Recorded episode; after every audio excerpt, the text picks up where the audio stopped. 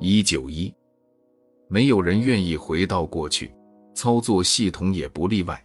谁不知道过去意味着故事，意味着伤痛，意味着许多许多说不清道不明的过去的过去？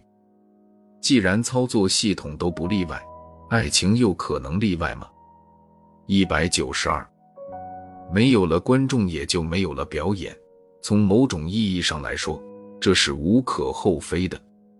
但是，你为什么不能把你自己当成这个世界上最好的观众？为你自己上演一出最完美的戏剧呢？我想，我应该为我自己上演一出最完美的爱情剧目了。毕竟岁月不饶人啊！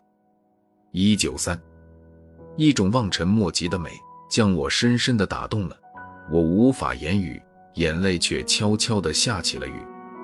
一九四，我的背后仿佛总有一双眼睛在盯着我，当我回头寻望，我看到不止一个人在为我忧伤。满眼是泪，痛断肝肠。我不是负心郎，又怎么负心呢？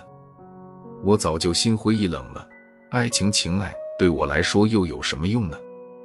请不要给我乱扣帽子，我戴不起也没法戴，因为我只是个游荡的灵魂了，仅此而已。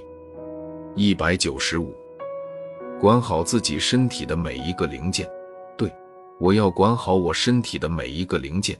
不能让他们过度劳累，不能让他们为了所谓的爱、所谓的情、所谓的爱情而过劳致死，那不值得，不值得，真不值得。